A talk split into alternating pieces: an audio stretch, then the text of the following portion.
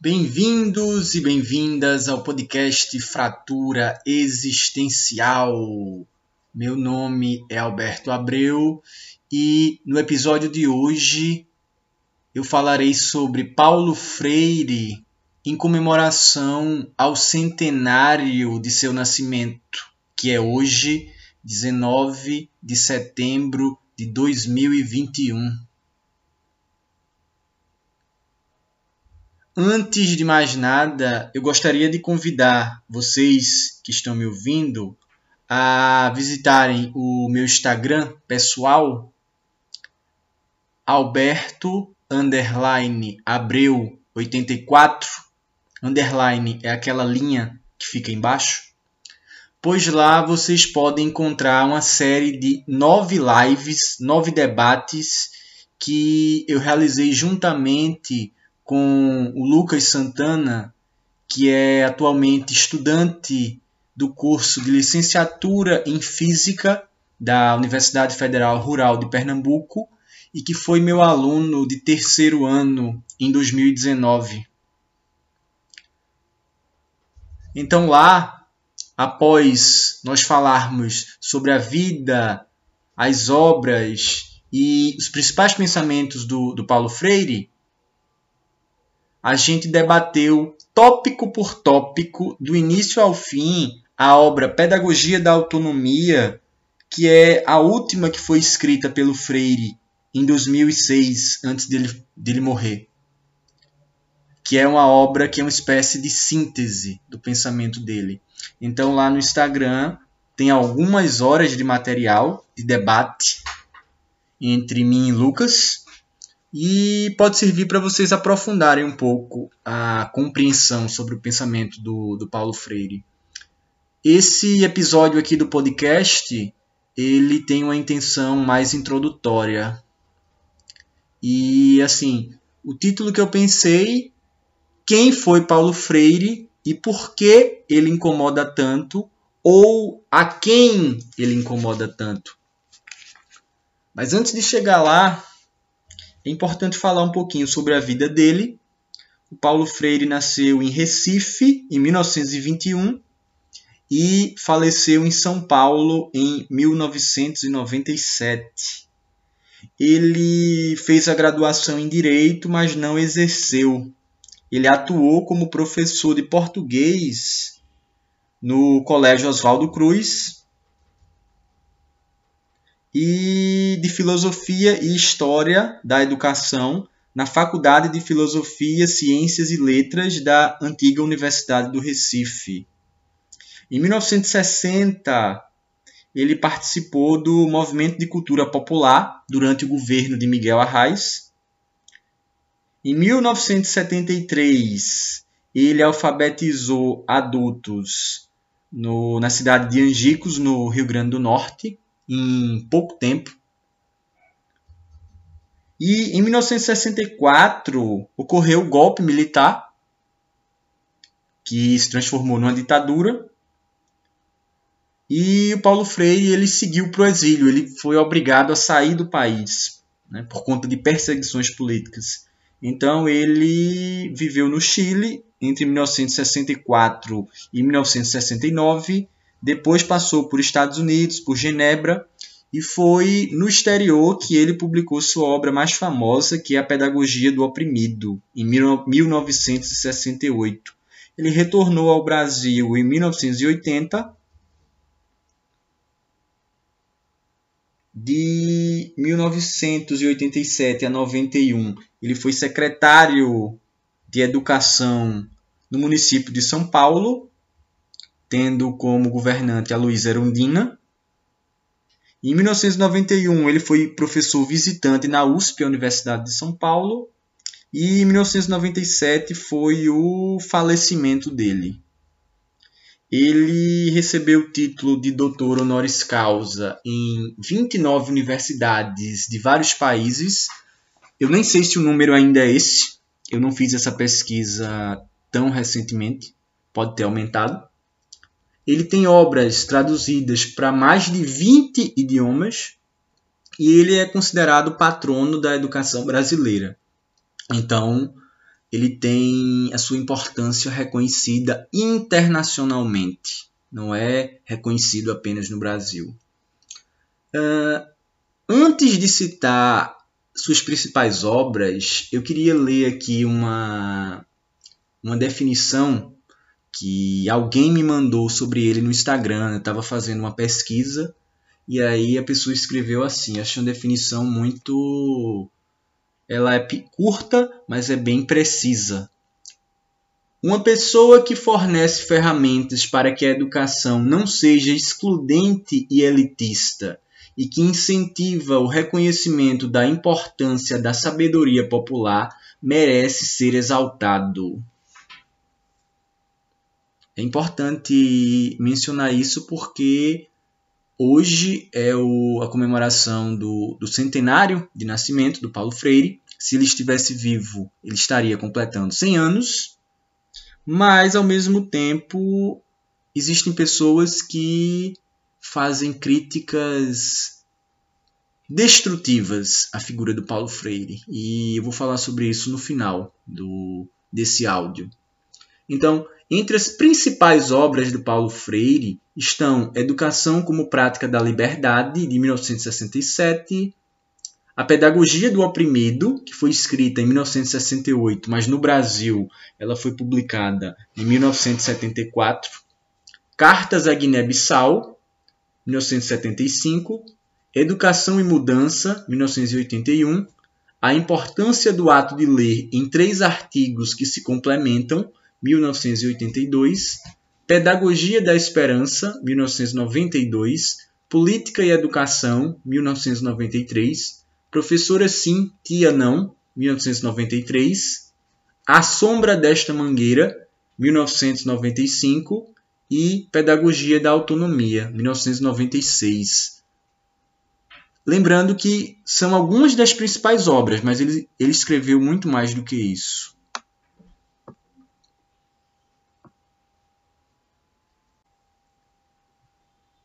Paulo Freire ele ficou famoso também por um método de alfabetização de adultos, onde ao invés de ele utilizar apenas as sílabas, como se fazia tradicionalmente, aquela história de ba, be, bi, bobu, ele utilizava palavras geradoras, ou seja, ele partia da realidade dos, dos estudantes, lembrando que eu estou falando de educação de adultos.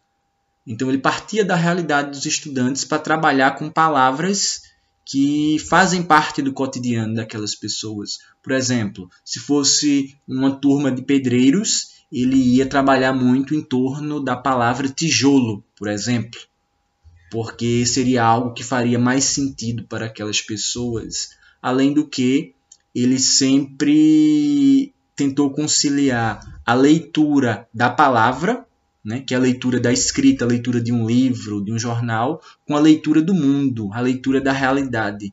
Não adianta você apenas saber ler um livro ou um jornal e você não saber como relacionar isso com o mundo. Ou seja, será que o que eu estou lendo eu posso aplicar isso na realidade? Ou será que não tem nada a ver? Porém, o pensamento de Paulo Freire é muito mais amplo do que apenas esse método de alfabetização. Talvez o, o ponto inicial para a gente expor esse ponto de vista dele é o problema da educação bancária. Quando ele utiliza esse termo bancário, educação bancária, ele, ele se refere a uma concepção de educação onde o professor deposita o conhecimento no aluno. O professor sabe, o aluno não sabe e você deposita o conhecimento no aluno. Um, como se o estudante ele fosse totalmente dependente do, do professor, submisso ao professor. O, o aluno é visto como passivo, como ignorante, o professor é visto como ativo, como sábio.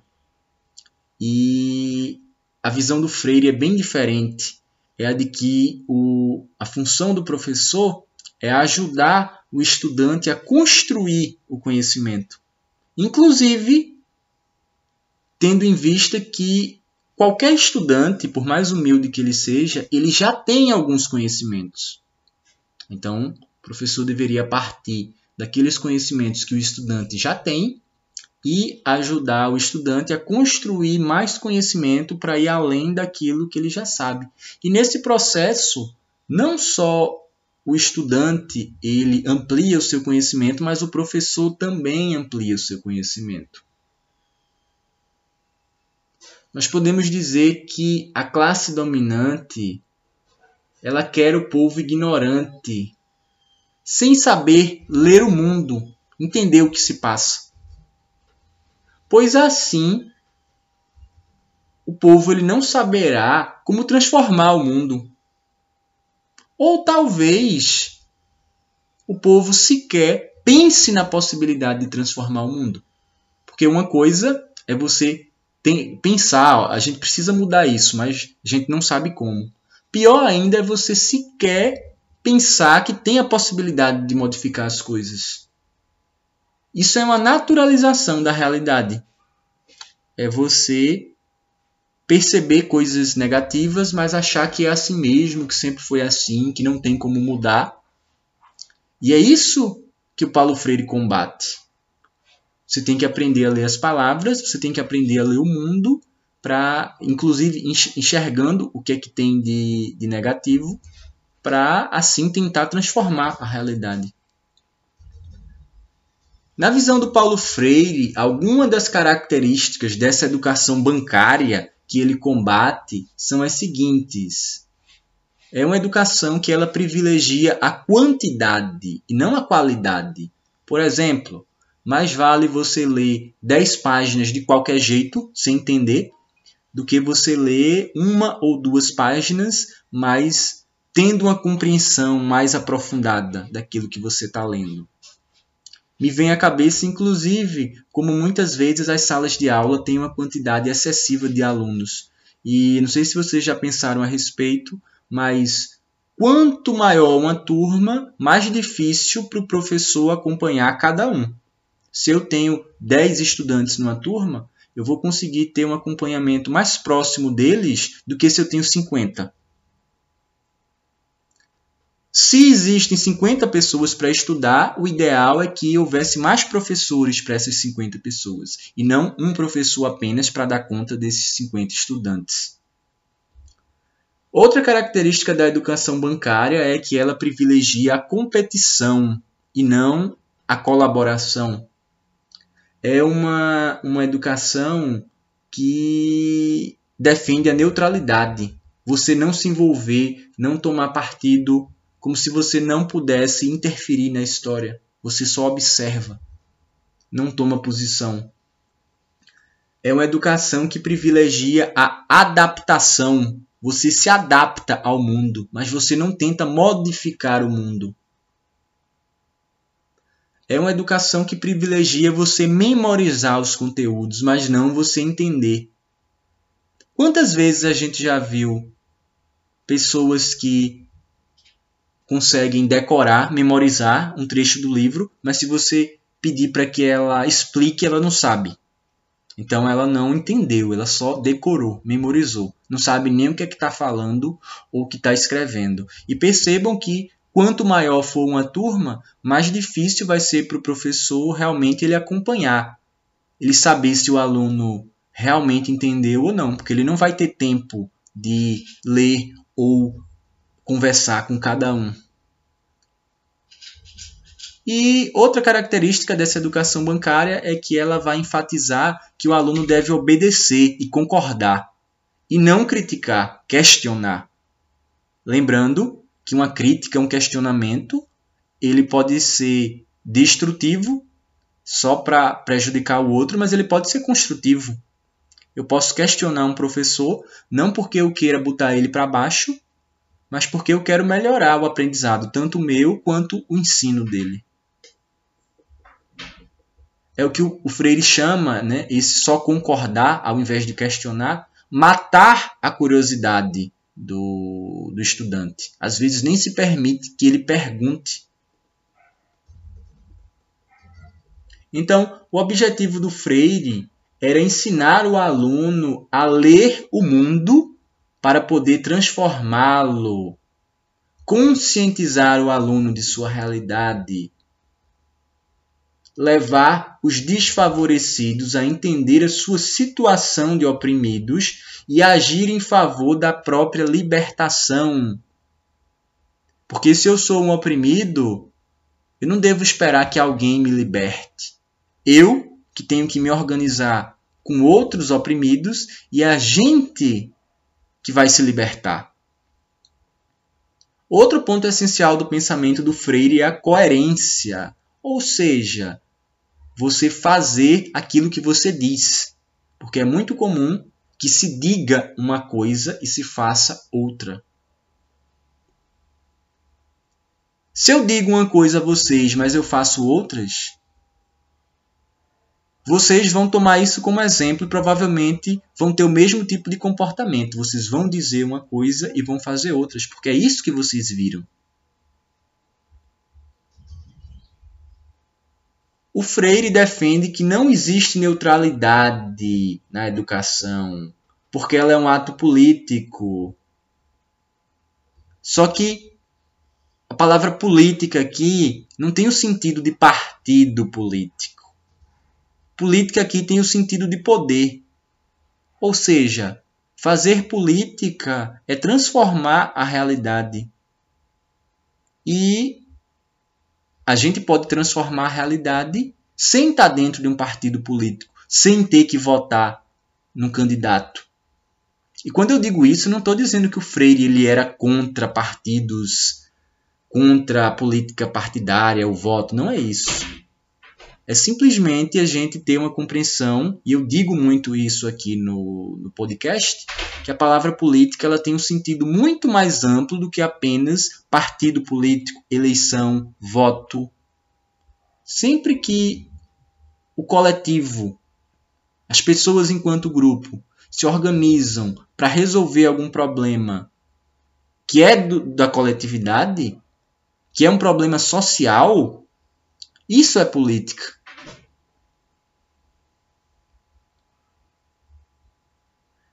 E essa fala do, do Freire de dizer que a educação ela não é neutra não significa que ele seja favorável a que o professor manipule o aluno. Nem é o professor adotar uma postura de neutralidade, ah, não tenho posição sobre isso, não vou comentar. E também não é o professor querer fazer a cabeça do aluno. Então, eu tenho minha posição e eu vou querer que os alunos pensem igual a mim. Não é isso. É tentar estimular o estudante a pesquisar sobre aquilo, a adquirir autonomia para que ele mesmo decida qual o ponto de vista dele em relação àquele acontecimento. O Freire defende que todos têm direito à voz. Os educadores eles têm o dever de escutar corretamente os estudantes. Não é só deixar que o estudante fale, é você de fato prestar atenção e levar em conta aquilo que o estudante ele está falando ou escrevendo. É interessante uma abordagem assim um pouco mais é, elaborada, né, do que seria a, a postura do Paulo Freire, postura educativa, né? não só no método de alfabetização. É, isso eu tirei da revista, uma edição especial da, da revista Nova Escola, especial Grandes Pensadores. Então, uh, haveria três momentos da, da educação de acordo com essa visão do Paulo Freire. Na prime no primeiro momento, o educador ele se inteira, ele se informa sobre aquilo que o aluno conhece, para trazer a cultura do educando para a sala de aula. Ou seja, eu não, enquanto professor, não vou chegar já falando, eu vou ver aquilo que os estudantes já sabem para eu para que eu minha aula comece a partir disso, a partir daquilo que eles já sabem, valorizando assim o que eles sabem. O conhecimento senso comum. No segundo momento, partindo desse saber dos educandos, do, dos estudantes, mas eu vou tentar ir além desse saber, construindo uma visão crítica. É o momento de abstração, de teorização, ir além desse conhecimento que já se tinha inicialmente.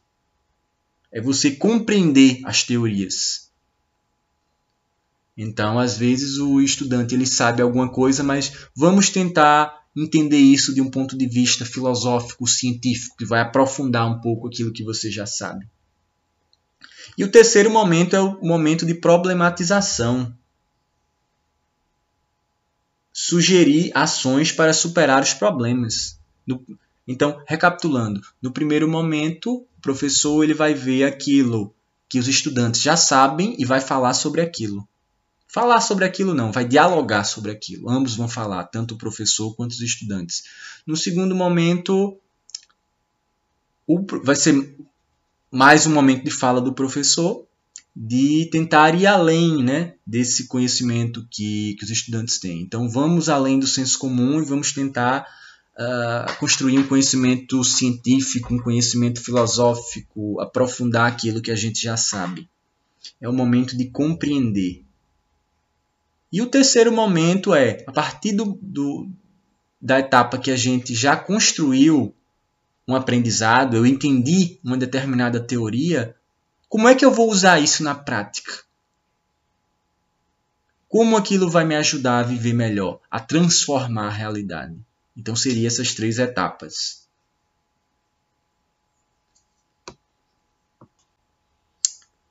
Algumas das características que, que essa proposta freiriana de educação valoriza são a colaboração, a ajuda mútua, o espírito crítico, a criatividade, você conseguir conciliar teoria com prática, tem que ter o conhecimento teórico, mas tem que conseguir colocar ele em prática, colocar ele na realidade, não ficar só nos livros. E também conseguir conciliar o trabalho intelectual de pensamento com o trabalho manual.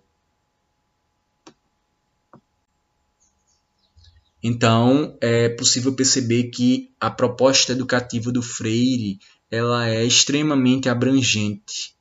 Ela tenta valorizar os mais diversos aspectos, o que não significa que se o estudante ele tem um conhecimento errado, a gente vai manter esse conhecimento errado.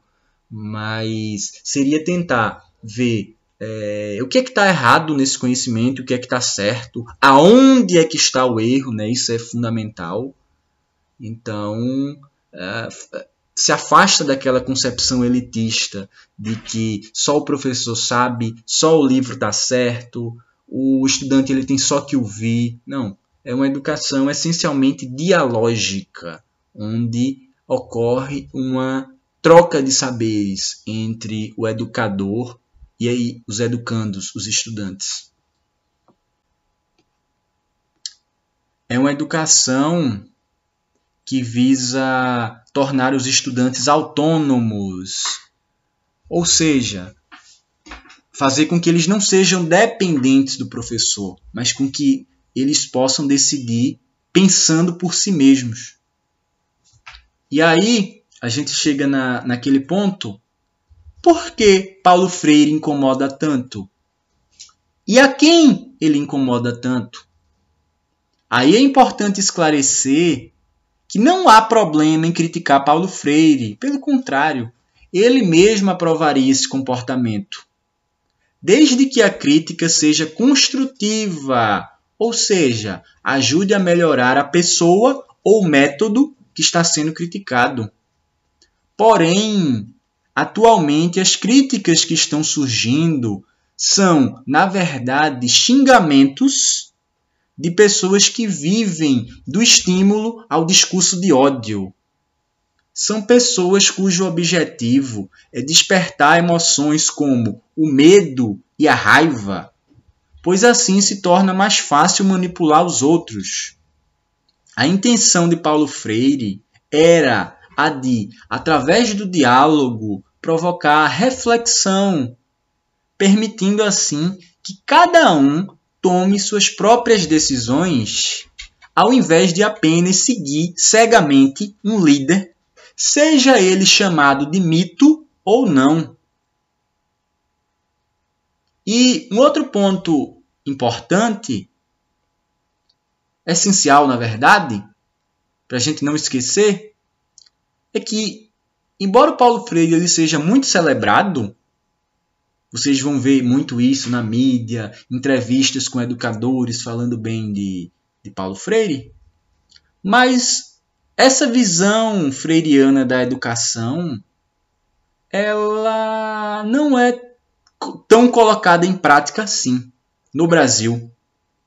Se vocês pesquisarem, vão ver que em outros países uh, se usa mais a visão do Paulo Freire do que no Brasil. No Brasil se fala muito disso, se elogia muito isso, mas não é muito colocado em prática.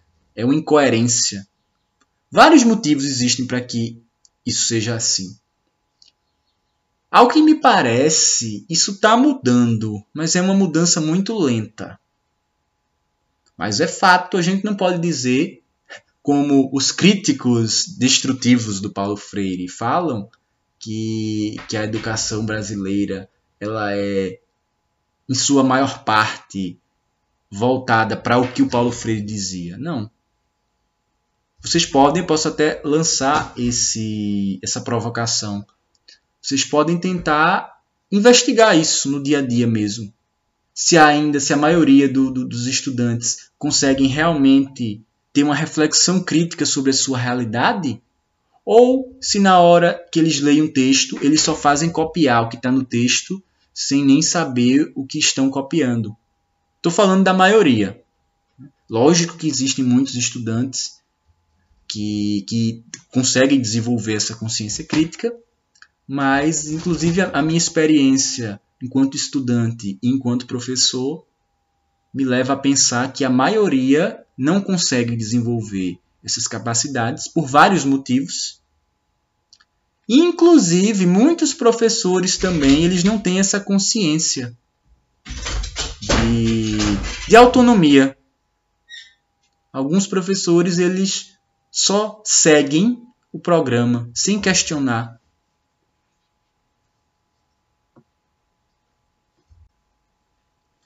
E ao adotarem essa postura de apenas seguir o, o programa, eles acabam passando a postura, a visão de apenas se adaptar ao mundo como ele é. É evidente que a gente tem que se adaptar ao mundo. A gente nasce no mundo, o mundo existe antes da gente. Mas a gente também pode e deve na visão do, do Paulo Freire e também na minha, transformar o mundo. Porque tem muita coisa que pode e deve ser melhorada. Então, essa compreensão da autonomia muitas vezes ela não existe nem mesmo por parte dos educadores, quanto mais dos estudantes. Mas sempre repetindo, não estou dizendo que é todo mundo, mas pelo que eu vejo, na maioria dos casos, é isso que prevalece. O Freire, a visão dele, é muito mais celebrada do que colocada em prática.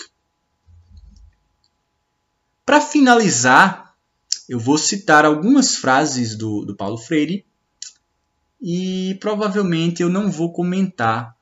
Vou deixar que vocês pensem a respeito. Tudo que vocês já ouviram até agora vai ajudar vocês a compreender melhor essas frases. E talvez num outro episódio eu comente essas frases, traga até mais frases. Então a primeira, ele diz: mudar é difícil, mas é possível. Outra, ensinar não é transferir conhecimento, mas criar as possibilidades para sua própria produção ou sua construção. Outra. Ninguém ignora tudo, ninguém sabe tudo. Todos nós sabemos alguma coisa. Todos nós ignoramos alguma coisa. Por isso, aprendemos sempre. Outra. Não basta saber que Eva viu a uva, é preciso compreender qual a posição que Eva ocupa no seu contexto social, quem trabalha para produzir a uva e quem lucra com esse trabalho. Outra. Não existe imparcialidade. Todos são orientados por uma base ideológica. A questão é: sua base ideológica é inclusiva ou excludente? A última talvez seja a mais famosa, ou uma das mais famosas. Quando a educação não é libertadora, o sonho do oprimido é ser o opressor. É isso, gente. Viva Paulo Freire!